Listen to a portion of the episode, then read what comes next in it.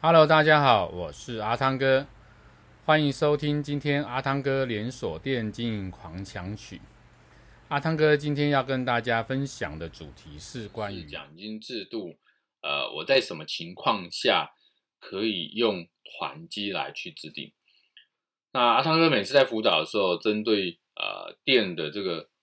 奖金制度啊，都会跟老板进行一个沟通。因为这个部分会影响到你实际在销售的一个呃达成状况。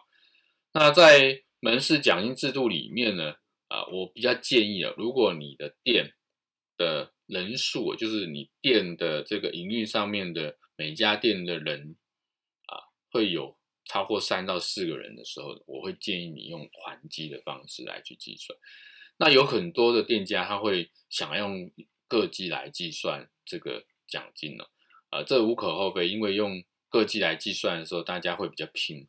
但是你用个绩来计算的时候，你会造成一种状况，就是大家会抢业绩，然后会造成门市整个这个呃团队有一些呃在互动上面的一些问题。所以我比较建议，如果你人数很多的时候，你最好是用啊团绩。那团绩的这个呃。奖金制度，你可以用一个目标达成，那达成多少，我总共可以有多少比例的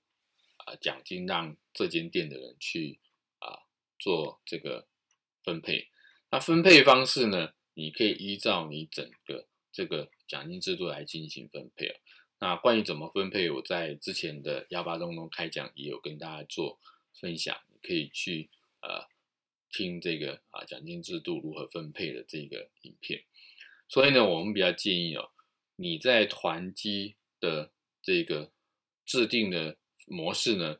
会比较适合店家如果啊这个人数比较多的时候来去进行这个团绩的一个设定。当然，如果说你今天有一个专案活动，你想要在一定时间内把某些商品消耗完毕，你也可以做制定一个目标，那这个目标也是用团绩的方式来去进行啊这样的一个分配。这是这一集跟大家分享的主题，欢迎您继续收听下一个主题，拜拜。